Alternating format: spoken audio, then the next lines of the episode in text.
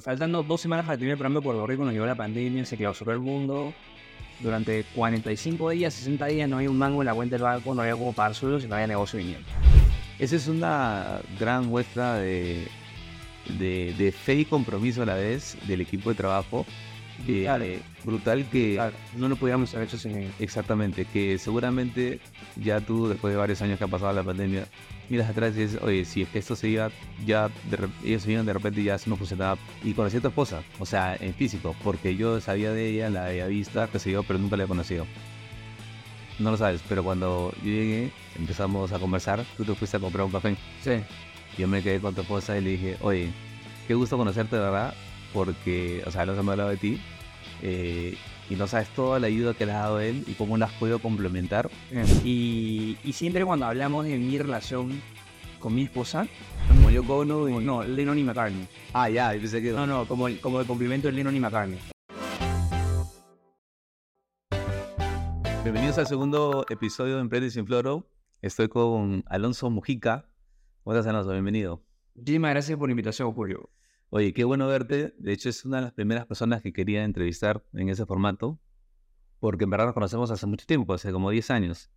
Eh, y casualmente emprendimos casi por, la misma, por los mismos años, ¿no? Eh, tenemos varias cosas en común. Hemos visto, hemos crecido, crecer desde, desde hace como 9 años, como te digo. Eh, pertenecemos a la misma casa de estudios. Eh, ahorita tenemos una relación de cliente-proveedor también, porque trabajamos juntos en procesos de automatización para recursos humanos. Entonces no se me ocurrió mejor forma que invitarte a este canal para poder conversar. Yo no sabía que era el primero, ¿no? Sí, eres el primero. Así que siéntete especial porque, no, o sea, fuera más, te considero mi amigo. Hemos hablado muchas veces de que son nueve años, cosas de trabajo, cosas del, del ecosistema digital, cosas personales también, muy personales. Y creo que hemos también crecido juntos de alguna forma u otra, Entonces, para que la gente te conozca, eh, o sea, dinos quién es Alonso, eh, cómo empezó todo este tema del emprendimiento y qué es lo que está haciendo actualmente. Claro. Bueno, nada, qué honor nuevamente y gracias por la invitación a tu programa. A ver, yo soy Alonso Mujica, de carrera soy ingeniero industrial, de oficio soy emprendedor, o, o como diría el pasaporte, empresario independiente.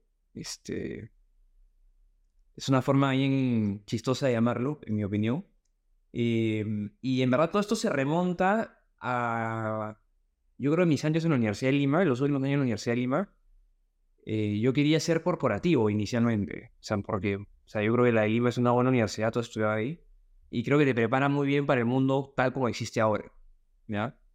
Eh, todo lo emprendimiento que hay, lo que hemos, estos eventos que nos hemos cruzado, de la semana de ingeniería, todas estas cosas. En nuestra época, bueno, en mi época yo no recuerdo que había todo, toda esa movida. Claro.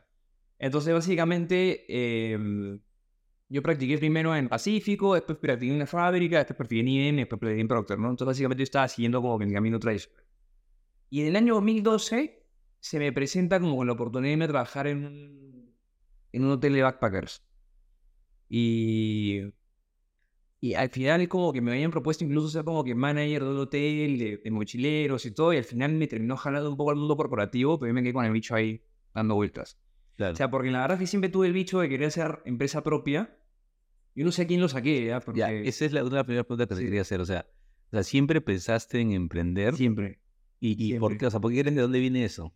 Yo he visto mucho emprendedor, Claro. como te digo, no es emprendedor tradicional, pero he visto mucho emprendedor. O sea, he, he visto mucha gente, por ejemplo, no sé, mi primo que se iba a la playa los viernes a las 3 de la tarde, pero que en el camino a la playa tenía que parar a dejarle como que producción a todos sus clientes y después se iba a la playa. Claro. Entonces, pero él manejaba sus tiempos, él, Claro. él creaba sus cosas, él manejaba sus relaciones. Entonces, yo siempre he visto eso. Y por otro lado, como mi viejo tenía esta empresa de computadoras desde muy chivo, que tuvo, la tuvo a los 4 o 5 años, yo, yo siempre vi que, o sea, había una posibilidad de hacer cosas con computadora.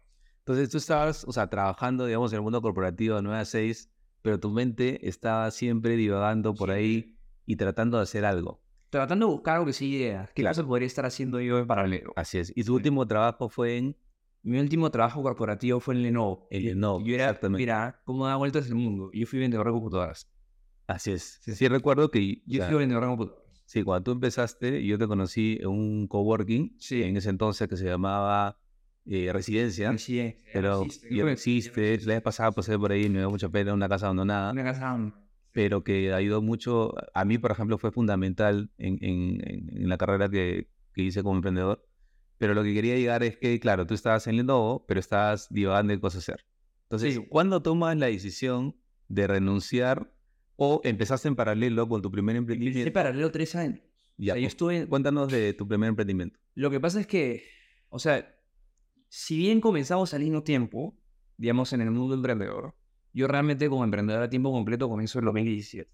Ok, O sea, el 2013 fue mi primer proyecto, que de hecho no fue propio. Me contrataron, me contrataron, o sea, la idea era que yo eventualmente fuera el co-founder de, de ese emprendimiento, pero, pero en un principio yo no accedí. y Yo como que estaba muy seguro del...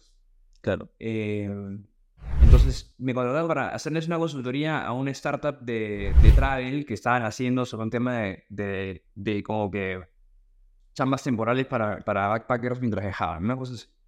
Y a mí el tema me vacilaba, me vacilaba mucho viajar, me vacilaba el mundo digital, el equipo era chévere, este, había gente que estaba estudiando en Stanford en ese momento, otros equipos, entonces como yo sentía que iba a aprender mucho. Ya, duró seis meses, pues no, no lanzamos ni un PPT, ni un video para Mobile Product, nada, nada, nada, nada. Seis meses PPTs, focus groups, y no teníamos nada que mostrar, no teníamos nada que... No, no habíamos producido nada Entonces me votaron.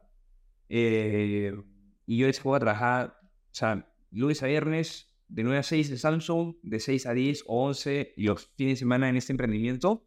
Y nada, después me votaron, que fue una de las cosas más duras que me pasó hasta ese momento. Y dije, pucha, se me fue de las manos vez. claro. O sea, se me fue de las manos una oportunidad de emprender con un super equipo, con funding, con gente de conexión industria, de nuevo me vacilaba por no meterme de lleno. No, y, y eso y eso es un tema que me ha pasado mucho durante mi vida emprendedora, no meterme de lleno. Como que siempre estar como que agarrado a una, a una, a una cosa seguro el lado. Claro. Entonces, después yo tomé la decisión de hacer algo que, que fue, yo creo que fue precursor en su momento, que, es, que se llamaba Timo. Ya, que Timo era un medio digital para informar a la gente sobre las posibilidades del mundo emprendedor, del mundo del venture capital, del mundo de la tecnología. Que en ese entonces se estaba, digamos, como que gestando recién. 2014. Claro. En 2014. Y eso es lo que yo quería No había decir. nada. No había nada. De Oye, hecho, claro, la primera, digamos, generación, una de las primeras generaciones de emprendimientos digitales. ¿ah? Sí. No estamos hablando de un emprendedor tradicional porque empresas han existido toda, toda la vida. Pero digitales de web, de aplicaciones, eh, empezaron con, por ejemplo, ¿no? Eh, mi, media, mi papá tiene papaya, mi media manzana, que ya no existe, Plaza Points, Plaza Points, eh, Join Us, Join Us, Plaza 21. ¿verdad? Plaza 21, que tampoco 21, ya no existe, ¿no? existe. Eh, y Y una- volvió Mambo. Después se ve Mambo. Y claro, por ejemplo, este, Creana, 2014 también, Creada en 2013. 2013, que es la Pero no se llamaba Creana. esa. no se llama, se llama Flick, Flicken. Flick, no. Flicken. Pero Diego Olchese tiene, Diego Olchese y Rodolfo Bañilo tienen 10 años. Así es. Y, y Creana es la startup más grande del país, Es de todas maneras. de lejos, De todas maneras. de lejos, o sea, por tamaño de, de inversión, de inversión, de funding, eh, Inversión en países. equipo y todo, ¿no? Y, y es un súper referente para todos nosotros, ¿no? Eh, pero claro, entonces nosotros más o menos vamos por esa generación, ¿no? De repente no tanto al inicio, pero un poco después, ¿no? O sea, un- Claro, somos operadores vintage. sí, sí, me gusta. Sí. Me, me gusta, me gusta esta definición. Bueno, entonces eh, empiezas con Timo. De hecho, tú me haces la primera entrevista que me han hecho en mi vida. Tu vida.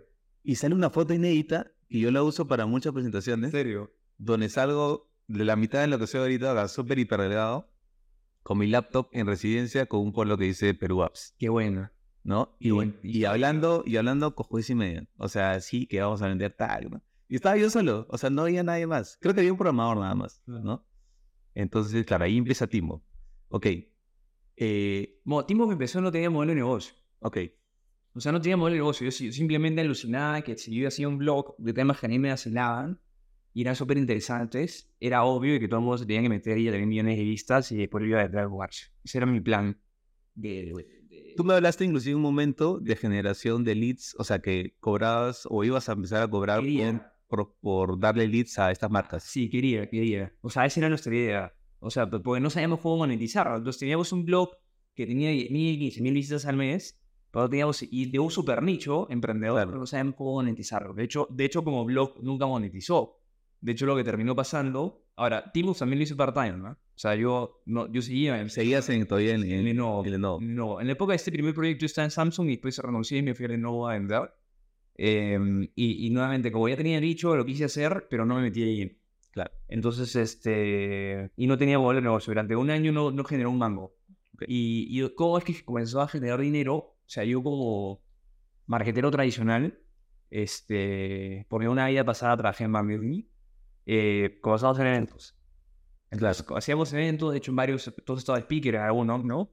Este, las noches de la innovación, el Let's Go, y otras cosas. Es más, Perú Apps, yo recuerdo que ha sido auspiciador de algunos de esos eventos. De algún, de algún evento, si uno en la Anima, incluso.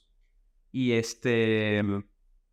Y ahí comenzó a generar dinero, pero la, forma de generar dinero era como que va a ir tanta gente a la conferencia, van a estar estas marcas, van a estar los asistentes, tanta gente a dar tu logo, bla, bla, bla. Entonces armamos un paquete de auspicios y vendíamos esos auspicios.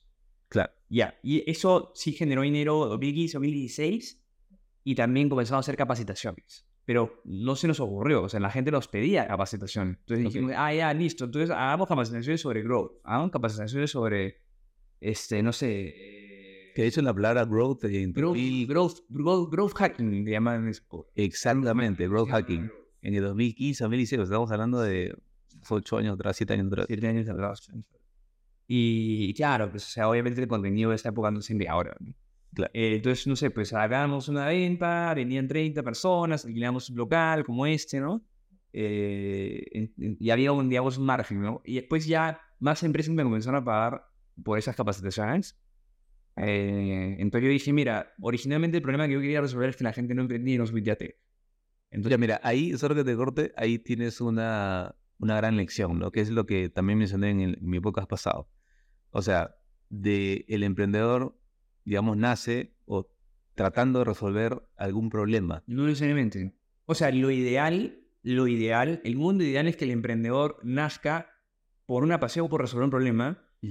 Y siempre al inicio puede ser que sea así, y lo que después pasa son los vicios del emprendimiento, es que te enamoras demasiado de una cosa que tú crees que es genial, y después que ahí atorado mucho tiempo haciendo, o sea, enamorado de lo que tú crees que era una buena idea, y te guías demasiado del problema, del problema original. Claro, Y eso, eso me pasó con Tim. claro. Estuve dos años, pero cuando el problema que nosotros queríamos resolver con Off era la gente no sabe emprender digitalmente. Y es lo que me pasó a mí. Yo quería resolver un problema que había tenido yo, por eso me botaron el proyecto anterior. Pero después me fui a informar, a hacer mí, o a hacer un montón de otras cosas que no resolvían el problema. Sencillo, la gente se entera, lee, se entera historia, ah, qué chévere, este evento, pero eso no resuelve el problema de que la gente no sabe emprender en tech. Claro. O no sabe hacer productos digitales. Entonces yo después, cuando comenzamos a hacer capacitaciones, nos tratamos de acercar más a hacer productos digitales, a enseñarle a la gente a hacer productos digitales a- o a hacer negocios digitales. Entonces dije, oye, acá realmente estoy más cerca del problema que era la esencia original, ¿no? Este, entonces ahí es que decidí... ahí, y ahí ya nace Syllabus, ¿o no? Sí. ¿Cuál, claro, la- cuál, es la idea, ¿Cuál fue la idea, digamos, matriz la original de Syllabus? La, idea original de Syllabus es, hay que, o sea, ¿por qué no hay suficiente gente en tech? Ok, Falta talento. Entonces, ¿qué falta para, para que la gente se meta en esto? Formación. Entonces hay que formar a la gente para que aprenda a hacer productos digitales y negocios digitales. Eso era lo original. ok. Lo original es Syllabus. Este, en- allá por el año 2016. Entonces, ¿qué pasó? Como Team no tenía modelo de negocio, después agarró algo de revenue, que obviamente nunca fue rentable, pero digamos como agarró algo de revenue, comenzó a agarrar un poquito de tracción. Yo dije, ya, listo, esto ahora se va a una empresa de educación, de capacitaciones. Eh, y, y yo tenía cuatro socios más, o, o tres, y de esos cuatro, dos dijeron, nosotros no nos fundamos contigo para hacer esta vaina, acá, acá queda. Escúchame, cuatro socios y nueve rentables. Cuatro socios y una monetales y ninguno estaba en el board. Eso me hace recordar a, a una historia acá que me comentaron. A lo que quiero llegar es que, Era una O sea, de practicantes. ya, a- quiero llegar que, Full time eran practicantes. ya, a lo que quiero llegar es que creo que no es la mejor idea tener Sí. muchos socios al inicio No, no, para nada. y sin cero facturación. Creo que es un, un disparo a la cabeza. Totalmente, totalmente. O sea, yo, yo creo que hay un montón de errores que si, si hubiera leído más libros o hubiera chancado más, este, o hubiera metido una aceleradora de frente, por aquí no hubiera cometido. Bueno, Alonso, cuéntame de Syllabus. ¿Cómo empezó? ¿Cómo fueron los primeros años? Ya, a ver, los primeros años de Syllabus em, fueron bien de mucha experimentación. Más, yo, yo creo que Syllabus recién se vuelve una empresa de verdad al quinto año. Pero, a ver, nosotros comenzamos, digamos, partiendo del insight de que faltaba, faltaba gente que tenga la capacidad de hacer producto slash negocio digital. Entonces, nosotros, y acá nuevamente la falta de foco, yo soy bien em, autocrítico, pero en el buen sentido, ¿ya? Antes lo era en el mal sentido, ahora lo soy en el buen sentido. Eh, ¿Por qué? Porque nosotros empezamos Silaus con una idea. ¿Y cuál es la idea? La gente tiene que aprender a crear y hacer negocio digital. Entonces lanzamos con, mi, con el único socio que de Team of se vino para Silaus, lanzamos, este, lanzamos eh, una, una plataforma de e-learning. ¿Ya? Y tenía curso de marketing digital y tenía curso de programación. Ahora, yo, cuando estaba a punto de comenzar con Silaus, vi un video de Obama en Estados Unidos haciendo unos, o sea, sacando unos fondos para financiar que los niños aprendieran a programar en Estados Unidos. Y dije, oye, es que está espio. Claro. O sea, ¿por, qué no, ¿por qué no se está haciendo eso en América Latina? Yo quiero ser el primero que haga esto en América Latina. Yo quiero ser el pionero esta vaina. Y mientras que yo tenía, mientras que yo tenía el, el tema en la página web de cursos digitales, también tenía en Silaus, convivía con Silaus, digamos, una iniciativa que iba a colegios a enseñar a los niños a programar. Y nosotros queríamos que sea digital también, pero ¿qué pasaba? Que con los colegios nadie nos da pelota por cosas digitales. No, ustedes tienen que venir a hacer las clases acá. Entonces realmente ya en su ejecución yo tenía una página de e-learning virtual más parecido a lo que en sus inicios fue un Flickr, ¿no? un Platzi, etc. Y tenía una vaina que era totalmente presencial a otro público, a otro este, a otro buyer persona. Que, que, eso, de hecho, es la forma, la primera forma que yo me acuerdo de sílabos. Enseñar programación a, a, a niños. Claro, entonces tú nunca conociste la otra. Tú nunca conociste el otro sílabos. El, el sílabus original, original, era un e-learning para adultos. Imagínate. B2C, de cursos de programación y de marketing digital. Ahí vemos cómo se pivotea el modelo de negocio de una startup varias veces. Lo no, pero yo creo que lo peor es que lo estuvimos conviviendo un año. Que tenía dos entidades. Era, era una empresa de tres personas, digamos, yo, no, cuatro personas. Yo, mi socio, el CTO y, una practicante, una empresa de cuatro personas que tenía dos modelos de negocio en, simultáneo. Obviamente, esa receta, desde el día uno, esa empresa estaba condenada a fracasar. O sea, ese modelo estaba condenado a fracasar. ¿Por qué? Porque simplemente a uno le terminaba dando más foco que al otro. Entonces, ¿qué pasó? Eh, mi ex socio dijo, yo me encargo de la parte digital, ponemos pauta, vendemos los cursitos, demás y tú te encargas en la parte presencial, los colegios, que aparentemente es la que, la que más te mueve el bobo. Y entonces yo hice, yo que soy más vendedor que él, no, tampoco es que hice un grande venta, ¿no? Yo creo que vendimos creo que 25 mil dólares el primer año, pero, pero digamos como que una cosa vendió 25k y otra cosa vendió creo que 1000. Entonces, al final del año, tipo, ¿por qué? Porque obviamente el ticket promedio de, de un curso virtual es mucho menor que en un curso presencial, pero el, el, yo creo el, el cáncer de esa empresa era la falta de foco, pero no importa.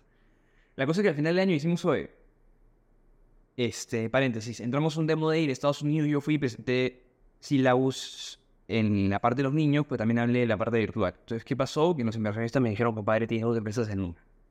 O sea, se enfocan porque si no van a fracasar de lados. ¿Ahí habías levantado capital o todavía no? Nada, cero. Eran mis ahorros y los ahorros de mi socio. Ex socio.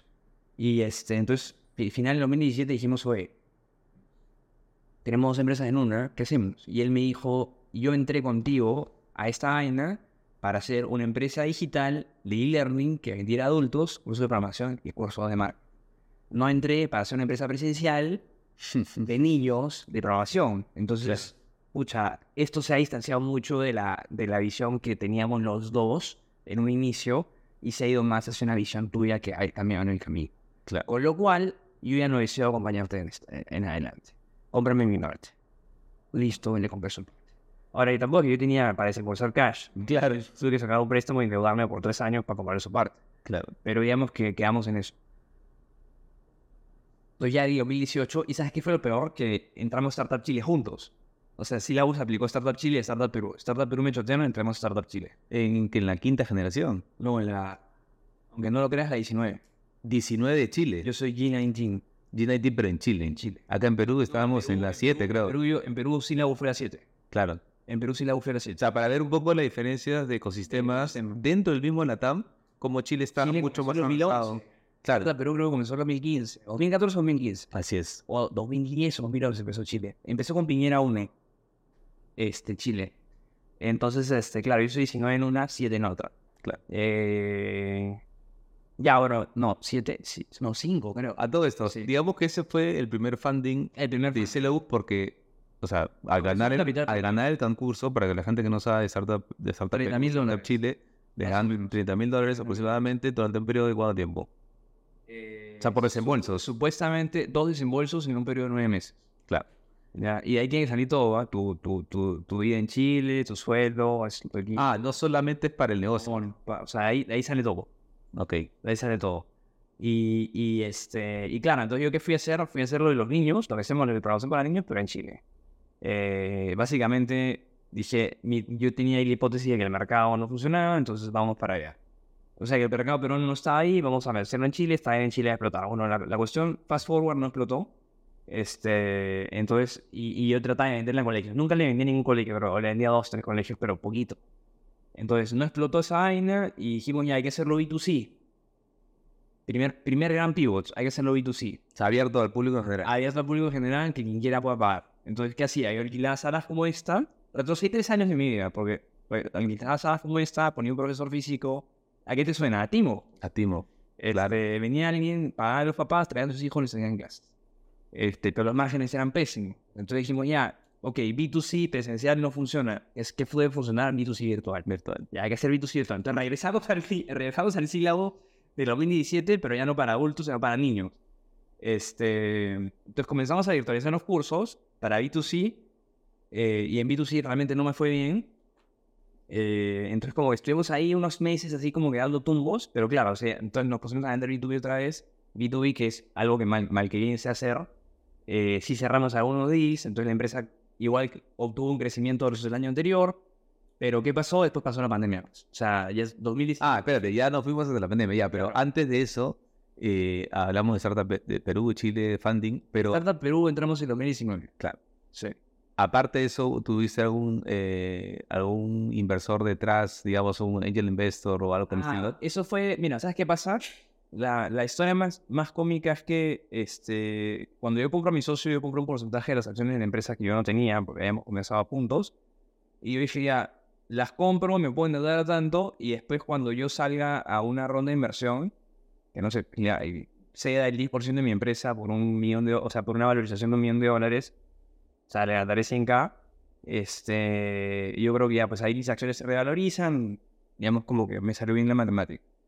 Pero yo no contaba con que me iba a quedar casi sin plata, entonces como que mi ronda de inversión, Ángel, no le iba a ser para, para crecer, que es lo ideal, sino, o sea, o para probar el concepto de solo crecer, sino porque prácticamente no estábamos engañados en cash. Claro. Entonces, con algunos inversionistas con los que yo nunca les había ofrecido invertir, pero que, que ya, digamos, como había una relación, una especie de mentoría, etcétera, con dos, eh, tipo, en algún momento les cuento cuál es la situación, qué estamos haciendo, etcétera, qué queremos hacer, y uno de ellos, tipo, me dice, oye, imagínate que la plata no fuera una limitante, ¿qué harías? Entonces, como yo le planteé una visión. Y dijo, ya, ¿por qué no me haces una propuesta? Entonces mandan un one page, una propuesta, bueno, con qué quieres hacer con la empresa, los números, etcétera, y, y- y yo puedo entrar con un ticket de... Ah, o sea, él estaba más interesado que tú. O sea, vio, vio digamos, en ti eh, la, o sea, la visión del fundador la visión del fundador. y dijo, no, acá le voy a apostar. Sí. Sí, y aparte su, su hijo es nuestro alumno, y su hijo ama, Ah, mira. ama las clases. Y después de eso, con ese argumento de que había entrado una persona importante del mundo empresarial, yo fui a Chile y postulé a cuatro aceleradoras, pero no, no para, para una aceleración, sino para, para un, una- un ticket de inversión. Y, y, y nos chotearon tres, nos aceptó una, entonces ellos nos pusieron creo que 15 mil dólares más. Entonces, ¿Por algún porcentaje? sí, Ah, ok. creo que por el... La aceleradora chilena tiene creo que el 2% de Silao. Claro. Este, este otro primer inversionista tiene un 1% y, y después entró otro inversionista más por el 5%. Entonces como que completé, al final creo que completamos como 70 mil dólares de, de financiamiento. eh, y eso nos sirvió en 2019 para hacer todos estos experimentos que te digo, el B2C, el B2B, el, el online, el digital, el presencial. Y otros errores también, por ejemplo, nos alquilamos una oficina gigante en WeWork, he metido todo mi equipo, porque se gastaron un montón de plata. Esa historia me parece muy conocida. Dije, dije ya, ya, ya le damos inversión, ya estamos vendiendo y estamos. Claro. De acá, Y de, de ahí, ahí- de acá hay ceros en límite. Y ya. Y de ahí viene la pandemia de De- 2020. Sí, ahora, para esto yo postulé a una aceleradora en Puerto Rico. Bueno, nosotros hemos estado saltando aceleradores, aceleradores por años. a acelerar en Puerto Rico, entramos y ahí nos dieron 40 mil dólares o 45 mil dólares, no me acuerdo. Pero por ahí, eh, gratis, no, no por equity. Y ellos sí nos dijeron en su momento como que esta vaina tiene un buen concepto, resuelve un problema, pero si todo lo transformas a digital, no va a escalar y te vamos a botar el programa. Literal, porque mis números al principio... Entonces, una pregunta, ¿cuál era el modelo de negocio de esta aceleradora? Porque estaba dando... No, es que supuestamente en la, esa aceleradora lo que, lo que te da es, es no, no es equity, perdón, te da dinero para que tú vayas a poner tu empresa, te establezcas en Puerto Rico durante un tiempo, dejes como que lecciones en el ecosistema local, o sea, contagies emprendedores locales y idealmente Ok. comiences a facturar en Puerto Rico. Esa fue nuestra primera... De hecho, Puerto Rico tiene un montón de Beneficios beneficios, tributarios para personas que, que ya son residentes ahí, tienes que estar seis meses en O, la isla. o empresas que se establecen ahí y comienzan a. Exacto, sí, por supuesto. Entonces, esa fue la idea, ¿no? O sea, yo pensaba que Puerto Rico iba a ser un buen, buen de Estados Unidos. Este, entonces, nada. Y en el medio del programa de Puerto No, no en el medio. Faltando dos semanas para terminar el programa de Puerto Rico, nos llegó la pandemia, se clausuró el mundo. Y ahí... ¿Qué pensaste en ese momento? Pucha, yo estaba negociando con tres o cuatro inversionistas para que entren a una siguiente ronda de inversión ya para crecimiento y se nos cayeron todos. Estábamos negociando con tres o cuatro clientes que en contratos anuales, ya en nuestra vaina digital, se nos cayó todo. Durante 45 días, 60 días, no había un mango en la cuenta del banco, no había cómo pagar sueldos y no había negocio viniendo. ¿Qué hiciste? ¿Cómo comunicar, solo que te derrumba, al equipo de trabajo ese? Eh, o sea, lo primero que hice fue cerrar mi departamento en San Juan de Puerto Rico, hablar con el, con el dueño del NEPA y decirle, te lo tengo que devolver, me voy a ir a la casa de mis papás en Perú. Literalmente de frente. Cerré mi NEPA, me vine a la casa de mis papás en Perú. O sea, no- yo, yo tenía, mi, mi- mi- único lugar donde yo vivía era en San Juan, yo no tenía casa en Lima y estaba En San Juan, para que la gente diga, San Juan de Puerto Rico. San Juan de Puerto San Juan de... San. Juan de Puerto Rico. O estaba todavía en aceleradora, pues. Entonces, este, y llegué a, a la casa de mi viejo, otra vez. Pues debe ser un golpe... Inicio. O sea, no, no, no me hizo, un golpe duro. No, pero inicio en todo sentido. La empresa no tenía negocio, no tenía plan en el banco, Claro. estaba a punto de quebrar otra vez. Un golpe durísimo, ¿no? Porque yo ya me... Esta es la segunda vez que me voy al país, supuestamente a hacerla bien, y la segunda vez que regreso a la casa de mis papitos. Este, y ya no, ya no era tan joven, pero la Claro. primera vez que regresé a la casa de mis papitos tenía pues, 26. ¿Y estás casado todavía? no? Todavía no. No, todavía no. No estaba comprometido tampoco. Estaba, ya estaba en una relación con la que ahora es mi esposa, pero no estaba casado. Ok. Este. Y bueno, nada, duré dos meses en la casa de mis papás. Eh, no se puede. Ya después de una. después Ya la vez eso ya no se puede, no. Este. ¿Y qué hiciste? ¿Qué hice? Bueno, nada, ¿qué hice? Primero eh, hablé con la que ahora es mi esposa y le conté, o sea, hablamos muy detallado cómo era la situación de la empresa en ese momento y ella, ella es comunicadora, ¿no? Entonces ella me dijo, mira, está en hay que comunicarla. Pero hay que comunicar, hay que comunicar la situación a los inversionistas actuales, a ver si es que nos pueden ayudar en algo, y que comunicar a los empleados. Entonces se la comunicamos muy transparente a los empleados y ellos nos dicen, algunos decían, ya, no puedo por esta incertidumbre, me voy a poner a buscar otra chamba, y otros dicen, me quedo y no cobro.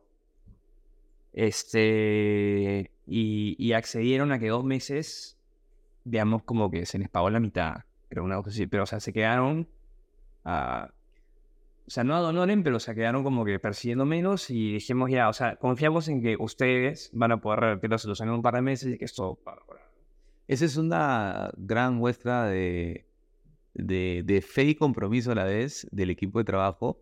Brutal, eh, brutal que... brutal. No lo pudiéramos haber hecho sin ellos. Exactamente, que seguramente ya tú, después de varios años que ha pasado la pandemia, miras atrás y dices, oye, si es que esto se iba, ya de ellos se iban de repente y ya eso no funcionaba para No, claro. nunca más. No, y en 2019, antes de levantar la inversión, yo también tenía cuatro empleados en ese lugar, pero vine y me senté con los cuatro y le dije, una situación parecida, no había pandemia, simplemente había un negocio que no crecía y no avanzaba.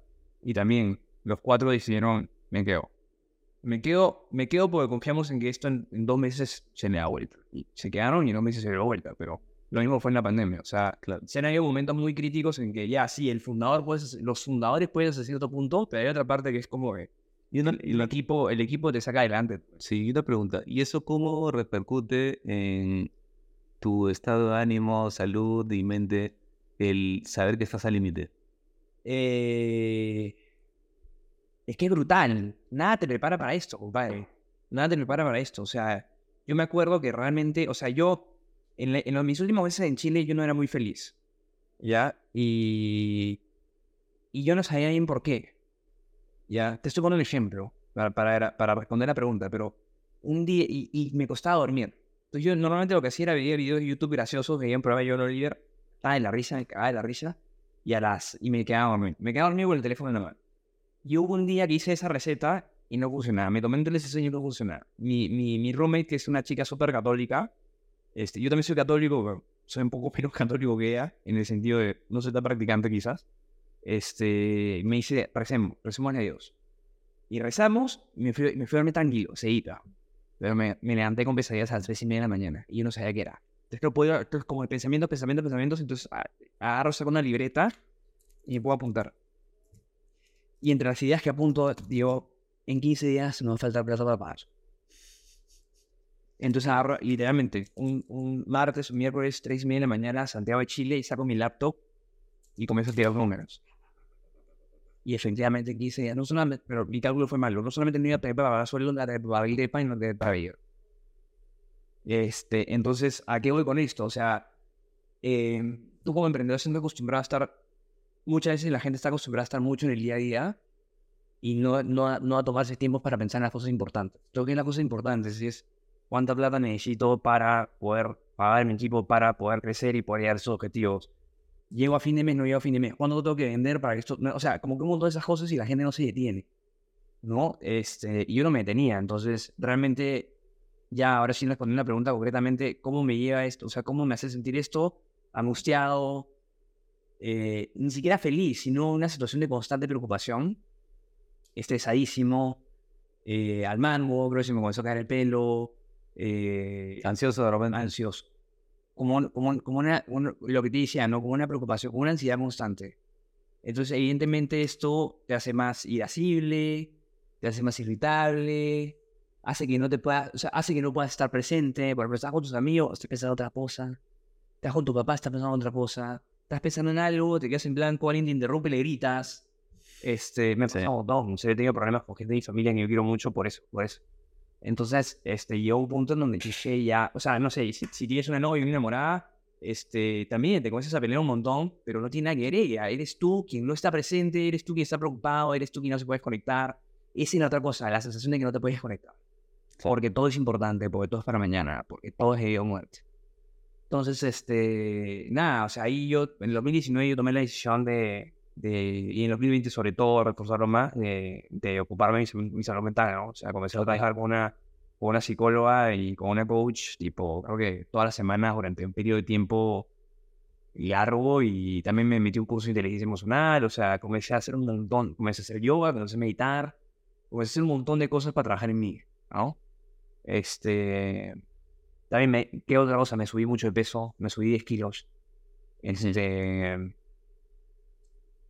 todo dormía mal, o sea, hay un montón de hábitos que, que, que no me ayudaban a mí, ¿no? Entonces, claro, yo pensaba que esos malos hábitos me ayudaban a manejar el estrés, pero al final es peor, porque Claro. un daño a tu cuerpo. Entonces, si tu cuerpo está intoxicado, Sí, lo, lo que a mí me explicaron una vez en su momento fue que, em, o sea, una persona, digamos, normal, promedio, que está trabajando en una empresa, es normal tener estrés de vez en cuando, ¿no? O sea, por ejemplo, yo nunca he tenido estos niveles de estrés en corporativo. claro, pero solo para terminar el ejemplo, o sea, eh, llega a fin de mes, por ejemplo, y, ok, tengo que pagar, no sé, la luz, la cuenta, qué sé yo. De repente en quincena me falta un poco de plata. Pero el emprendedor, el empresario en este caso, está constantemente en esta eh, de incertidumbre en la cual no sabe si va a llegar al siguiente mes, si es que le- la persona que te trabaja se va a ir, si es que tu cliente no te va, te va a pagar, no te va a pagar, y estás, o sea, todos los días en una constante presión, ¿no? Entonces, eh, parte de esta presión puede desencadenar en procesos ya más complejos de ansiedad generalizada Sí, o hasta depresión. Sí, claro, totalmente. Yo, yo nunca, gracias a Dios, nunca llegué a depresión, pero sí llegué a un par de puntos en mi vida en la que dije, o sea, ya creo su- creo que estoy teniendo pensamientos ya muy bajos. Claro. Entonces, como el único que me queda ahorita es, o sea, ya tipo mi, mi, el, el león que vive dentro de mí dice, no, ya. Sí. Ok. Y entonces te ocupas de tu salud mental, te ocupas de ti eh, y empieza a caminar un poco la empresa. O sea, Sí, empieza a, a reactivarse, digamos. Totalmente. Ahora, también otra decisión importante, o sea, otra cosa que pasó en 2019 es que, 2000 estamos entre 2019 y 2020. ¿ya? Otra cosa, una cosa que pasó importante en 2019 es que conocí a la persona que ahora es mi esposa, me metí en la primera y única relación seria en mi vida. Después después este, ya comenzamos a cooperar juntos, ¿no? Ella tenía, ella tenía unos proyectos propios, era más ayudar, y ella me conseguía mis proyectos y eventualmente nos asociamos, eventualmente decidimos asociarnos. Y este... Paréntesis, voy a contar una historia rapidita. Nosotros tomamos un café hace más o menos como dos meses o por ahí. Y conocí a tu esposa, o sea, en físico, porque yo sabía de ella, la había visto, qué sé yo, pero nunca la había conocido. No lo sabes, pero cuando yo llegué, empezamos a conversar, tú te fuiste a comprar un café. Sí. Yo me quedé con tu esposa y le dije, oye, qué gusto conocerte, verdad, porque, o sea, nos hemos hablado de ti, eh, y no sabes toda la ayuda que le ha dado él y cómo la has podido complementar para que todos sus proyectos estén encaminados ahora y estén, digamos, avanzando. Claro. Mira, yo la semana pasada hice, hice un workshop en un evento que se llamaba como que Reclutando a los Beatles. Reclutando a los Beatles, una cosa Yo soy fanático de los Beatles, es mi grupo favorito. Y, y siempre cuando hablamos de mi relación con mi esposa, nosotros cuando nos describimos a nosotros mismos... Yo Ono y... No, Lennon y McCartney. Ah, ya, yo pensé que... No, no, como el, como el complemento de Lennon y McCartney. O sea, porque yo soy más idealista, más soñador. Totalmente. Ella es mucho más práctica, mucho más disciplinada, pero también es creativa. Y yo también cuando yo también puedo ser disciplinado, pero es como, es brutal la relación que tenemos. O sea, por ejemplo, ella tiene una idea, yo se la complemento, momento, y es como, al final, lo que sale de la combinación de los dos es mucho mejor que lo que cada uno ya puede hacer por su cuenta. Entonces, en verdad, sí, yo sí creo que un gran impulso en mi vida y a mi carrera en general es que, es, que ella en mi vida. O sea, es, es, es brutal el efecto que ella tuvo en mí en ese sentido, ¿no? Entonces, este, nada, y después ella también se sumó primero como advisor a la empresa y yo creo que se un antes y un después en la empresa de que Claro. Sí, totalmente. Sí, sí. Entonces nos quedamos en la parte de mejorando salud mental, se existe Alejandra, se empiezan a alinear los astros. Sí. Y empezamos también ya, se, se, empieza a terminar la pandemia y se empieza a abrir el mundo de nuevo. ¿Y qué pasó? En pandemia nosotros todavía le vendíamos clases de programación a niños. Y este, vendíamos clases de programación a niños y en pandemia esta vaina explotó. O sea, comenzamos a tener un montón de clases de programación. Comenzamos a tener también clases de programación para profesores. O sea, no, en pandemia crecimos 70% en ventas versus el año anterior, el año de no pandemia. Y, y cuando, cuando, y las, digamos, las vacaciones de verano del 2021 fueron la mejor temporada de ventas que había tenido Silabus de, de mejor trimestre de Silabus, primer trimestre de Silabus en su, en su historia. historia. ¿Y qué pasó? En abril, las ventas se fueron al, al 10% de lo, que, de lo que habíamos vendido en verano. ¿Qué pasó? Los niños regresaron al colegio y comenzó a salir a la calle otra vez. Entonces ahí toda mi, mi hipótesis de crecimiento se cayó. Este, ¿Por qué? Cuando pasó a cenar con los papás y no, pues yo ya no quiero que mi hijo esté todo el día con pegado en la computadora. Una clase virtual más, no, que prefiero que haga el parque. Y yo, hecho, en esa época al costado de un parque y yo comencé a leer todos los chivolos de lo que, de lo que no habían salido, creo que un año y medio, ¡pah! invasión en el parque, ¿no? Este, y ya ahí, ahí, este, ahí hicimos sobre los fundamentales, ese negocio está yendo a la, a la basura. Sí, ahí permíteme hacer una analogía con lo que ha pasado en el mundo digital y que yo lo voy a entender así.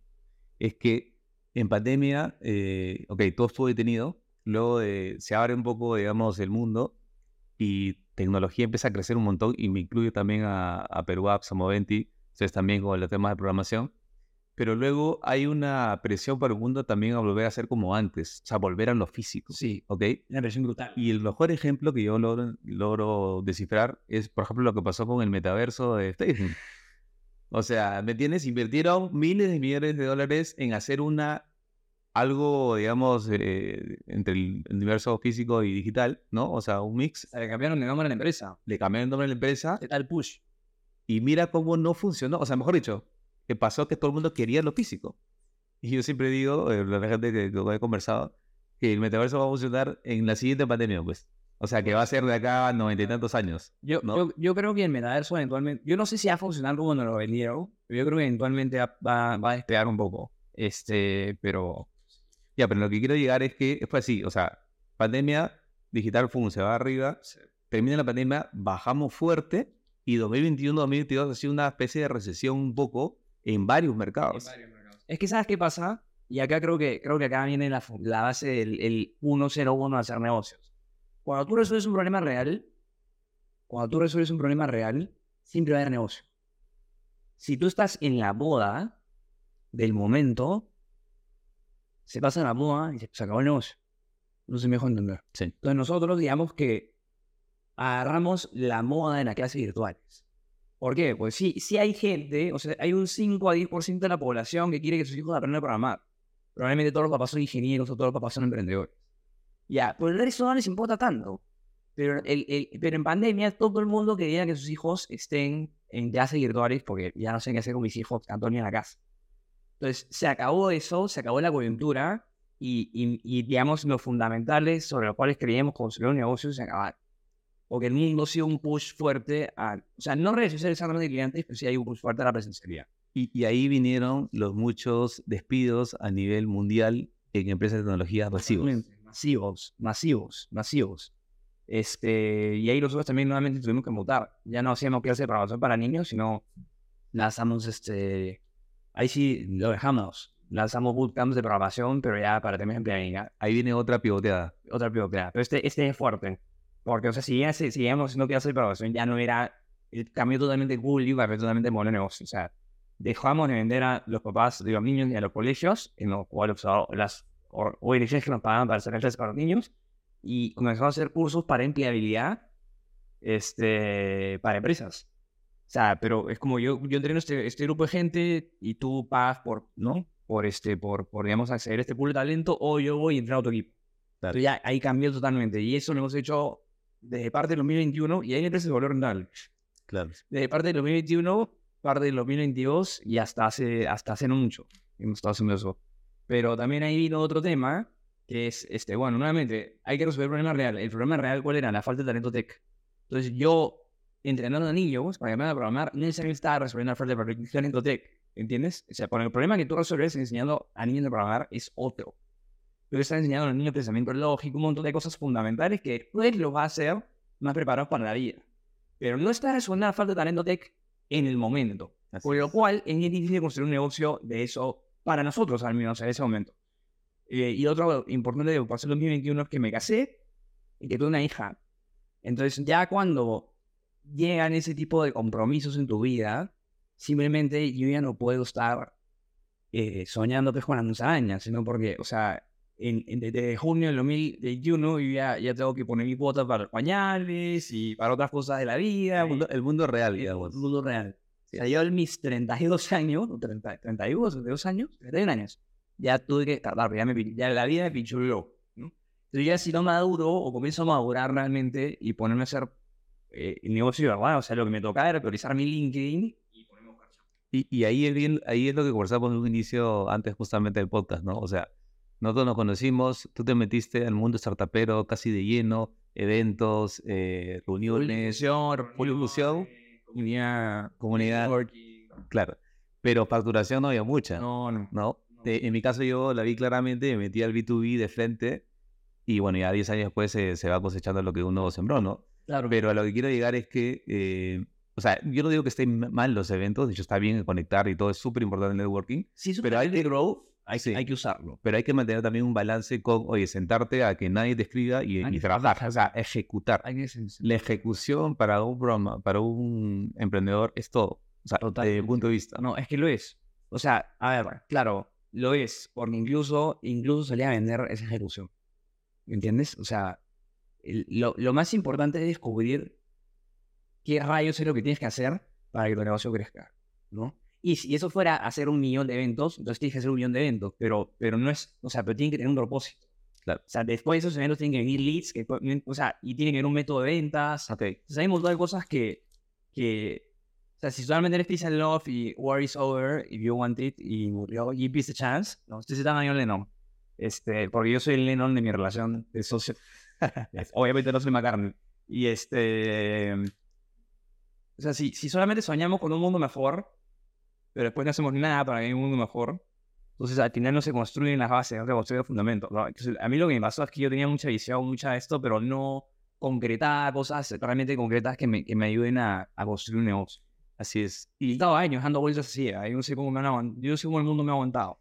Y en esta última fase de sílabos, ya empezando en este año, apareció una nueva también revolución, por así decirlo, ¿no? Inteligencia artificial ya de, de, manera, digamos, comercial, porque la inteligencia artificial ya existía hace años. Sí, 20 años, 30 años, Por supuesto, y, y nosotros en programación también lo hacíamos hace mucho tiempo. Pero ¿qué pasa? Que ahora se abrió el mundo con el famoso chat GPT. Es que hemos llegado a un nuevo estado del arte. Ok. Hemos, o sea, la- eh, hemos llegado a un nuevo estado de avance de la tecnología. Y lo otro es que es, más, es, más- es acceso masivo. O sea, tú los, mode- los modelos más como fundamentales de esto, que, que, claro, lo que pasa es que la diferencia es que este es inteligencia artificial generativa. O sea, antes tenían otras aplicaciones, como más como que de recomendación, de análisis de sentimientos, de análisis de lenguaje, o sea, tenían como ciertas aplicaciones, pero esta es generativa. O sea, esta como que crea cosas, ahorita en lenguaje, pero más bueno, el lenguaje y, y- y imágenes, pero lo, lo loquísimo es que está, está creando cosas, o sea, como que normalmente siempre se pensaba que la inteligencia artificial iba a reemplazar los trabajos como que se le denomina blue collar, los trabajos manuales, pero la gran revolución de ahorita es que, la, este, que, que hay muchos trabajos, digamos, como que creativos o de escritorio en teoría, que no son de mucho valor agregado, que están siendo como fulminados por la inteligencia artificial. Y, y, y hablo de los que no tienen mucho valor agregado, obviamente. Porque, o sea, yo creo que un pintor no lo reemplazas, pero un artista no lo reemplazas, ¿no? a McCartney no lo reemplazas, pero, pero alguien que escribe jingles sencillos, por ahí que no lo reemplazas, pero por ahí que hay montón de su chama que la, que la automatiza, pues, ¿no? Claro. Entonces, este, yo creo que es la gran revolución, como que esta vaina se masificó y, o sea, ahora el que menos está dando, en o sea, el, el que menos está dando en ChatGPT, el que menos está dando en. Sí, y, ahí- claro, y ahí lo vemos nosotros como una herramienta, creo que ahí coincidimos también ambos puntos de vista, que de hecho ustedes, por ejemplo, la utilizan para automatizar procesos, en este caso de selección, por ejemplo, de selección, Sí. ¿no? O sea, explícanos un poco eso. Mira, ahí el tema es que, o sea, nosotros el año pasado ya estamos haciendo software propio para automatizar nuestros procesos de selección, pero de gente, de estudiantes para nosotros, ¿ya? Y después, eh, nuestros estudiantes salían tan buenos, me tirando un super cherry, pero en verdad sí salían súper buenos, porque de hecho muchas empresas contrataban a gente que ha estudiado programación con nosotros, que las mismas empresas nos comenzaron a decir, oye, recomienda a más gente, o, o digamos como que usemos tu proceso de selección porque aparentemente ha construido un proceso que tiene sentido, que nosotros, digamos, de, de, de fundamentos éramos educadores, pero, o sea, eh, formábamos gente para el mundo laboral y también hemos formado niños para que aprender a programar, o sea, enseñar a niños es más bravo que la patada, entonces si, si, si, algo, si algo hacíamos bien era formar gente, ¿no? Entonces, este, digamos que ah, comenzamos a dar esos principios que utilizamos para seleccionar y formar, para aplicar los procesos de selección de empresas, ¿ya? Pero en un principio como un servicio. Y después como que Alejandra, ¿no? La McCartney, esta relación, ¿no? Este, y ella dice, oye, en verdad, esto no va a escalar nunca si lo seguimos haciendo manualmente. ¿Por qué no agregamos en nuestro software automatizaciones de lo que ya venimos haciendo en Google Sheets o en Excel, etcétera? Comenzamos a construir lo que ahora es un, un módulo de selección, un módulo de pruebas, un módulo de análisis de, de, de información que nos ha el etcétera. Ahora, cuando llega todo el tema de inteligencia artificial de esta forma tan masiva, nosotros dijimos, ok, hay muchas cosas que antes hubiéramos querido hacer, que ahora ya, o sea, que ahora ya no necesitamos pues levantar 100 millones de dólares y contratar un equipo de, de, de un montón de gente para, para que haga una investigación, sino que por ahí que con las pruebas de concepto ya las podamos usar, utilizar ChatGPT. Entonces, ¿qué hicimos? Nos metimos de lleno. Nos metimos es una combi, porque para mí no me metí, yo, yo estoy vendiendo, pero digamos como que mi equipo de producto, liderado por Ale y por Emilio, que es el CTO, y por Jorge, que es el lead técnico, se metieron de lleno a investigar como rayos, cuál, uno, cuál es el caso de uso, y lo otro es como que cómo rayos hacemos integraciones de, para, que, para que los prompts nos puedan dar información que nos es útil o para que de la información que nos dan los candidatos podamos analizar cosas para compararlo con Google. ¿no? O una cosa así. Claro. Entonces ahorita lo que nosotros tenemos es, este, tenemos la, la posibilidad de que en nuestro software se, ciertas partes del proceso de selección, como los prefiltros, como la evaluación de ciertas competencias o la evaluación de cierta información que nos dan los candidatos mientras están aplicando el proceso de selección por primera vez, las utilicemos para calibrarlo versus lo que podría ser la competencia o la cultura o el mindset que la empresa requiere, requiere ¿no? Entonces, hemos hecho estas pruebas, hemos hecho un montón de e-test y nuestros resultados son más o menos 5% de aproximación a los procesos tradicionales, pero como que ahorrando 70, 60-70% en tiempo. Claro, y lo que ha mencionado es justamente el proceso de, de selección, digamos, tiene varias fases, ¿no? Entonces, siempre hay un primer filtro, ¿no? Siempre hay un La entrevistadora agarra el teléfono y llama, Sí. ¿no? Hola, ¿qué tal? ¿Cómo estás? Mira, que ya sabes, tenemos esta vacante, qué sé yo. Entonces, ahí validas expectativa salarial, eh, validas si está trabajando o no está trabajando, y luego, por ejemplo, validas conocimiento. Entonces, lo que hace esta herramienta, que nosotros también hemos adquirido, eh, junto, con, con Moenti, es justamente que esa inteligencia artificial hace esta, Sí. esta, eh, este trabajo. Claro, entonces tú ya no tienes que evaluar a 300, 400 personas y no tienes que llamar a 200 personas, no, ya me sabes.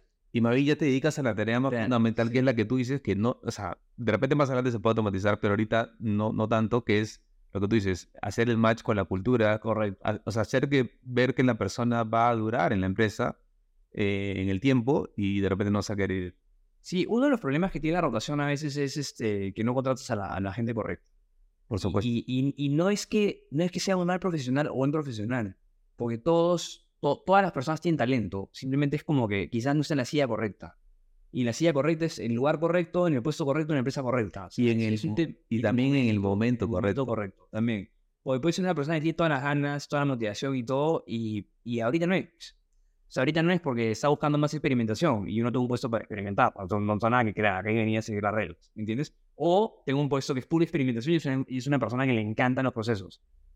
Este, o es una persona que le encanta ejecutar procesos que ya están creados. Y, y, y, y ese puesto requiere que vengas a crear procesos. Entonces, como que depende, depende del fit. Por ahí que no, por ahí que no eres un buen fit para Syllabus, pues es un buen fit para Moventi, o eres un buen fit para Yape. Claro. depende.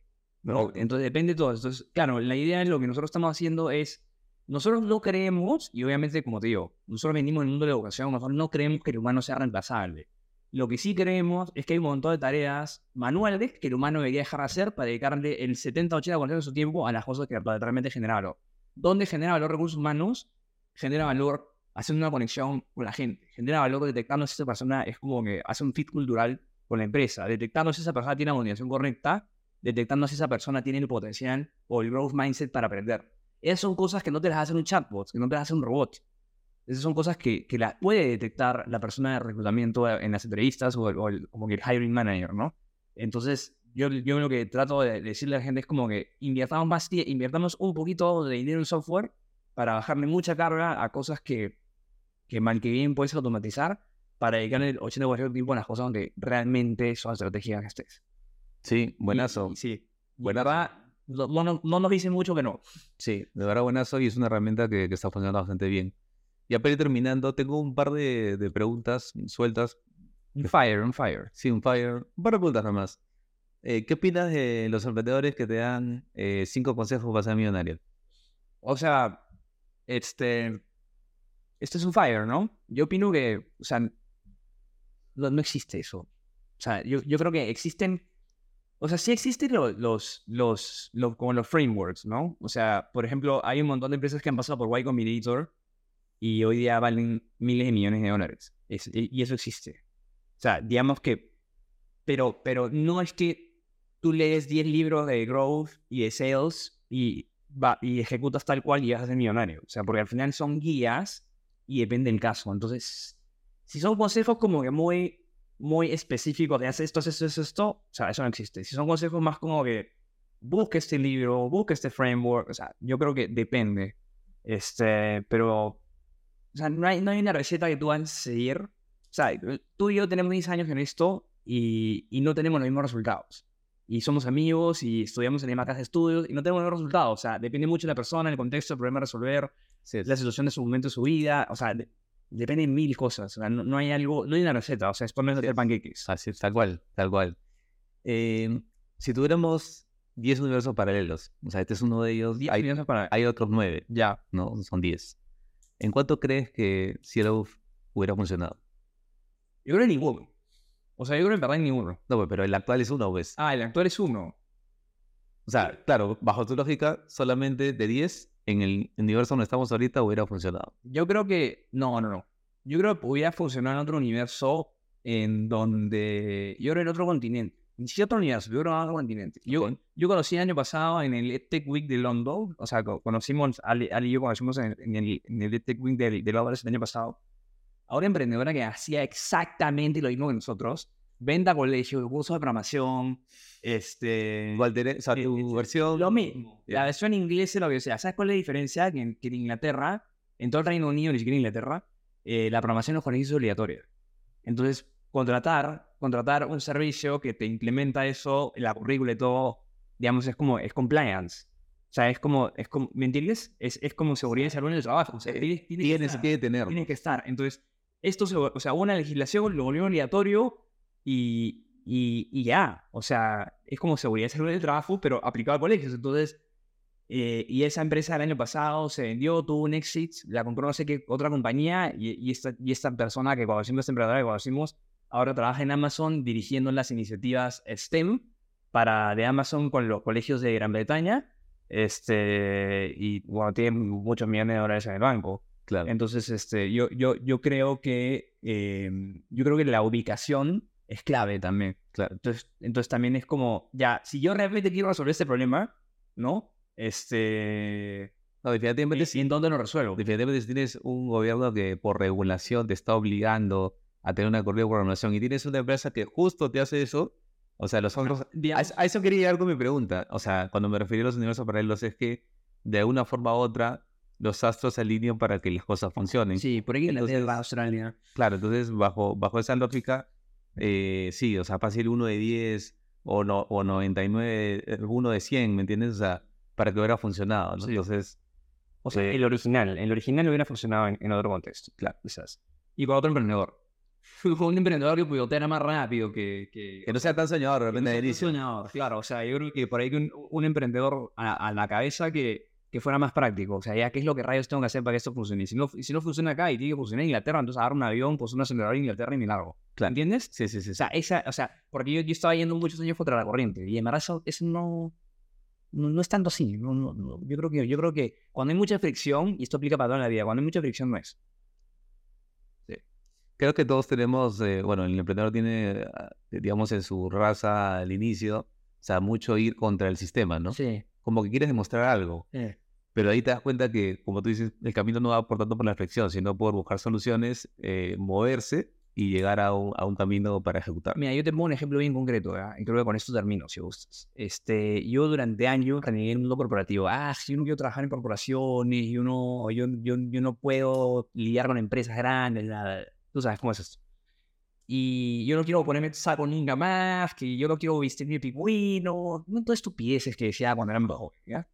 ¿Y, y, y, y, qué estoy haciendo últimamente? Me estoy poniendo saco, me estoy poniendo camisa, me estoy poniendo buenas tagas, me tengo que ir a un montón de eventos corporativos porque mis clientes son corporativos.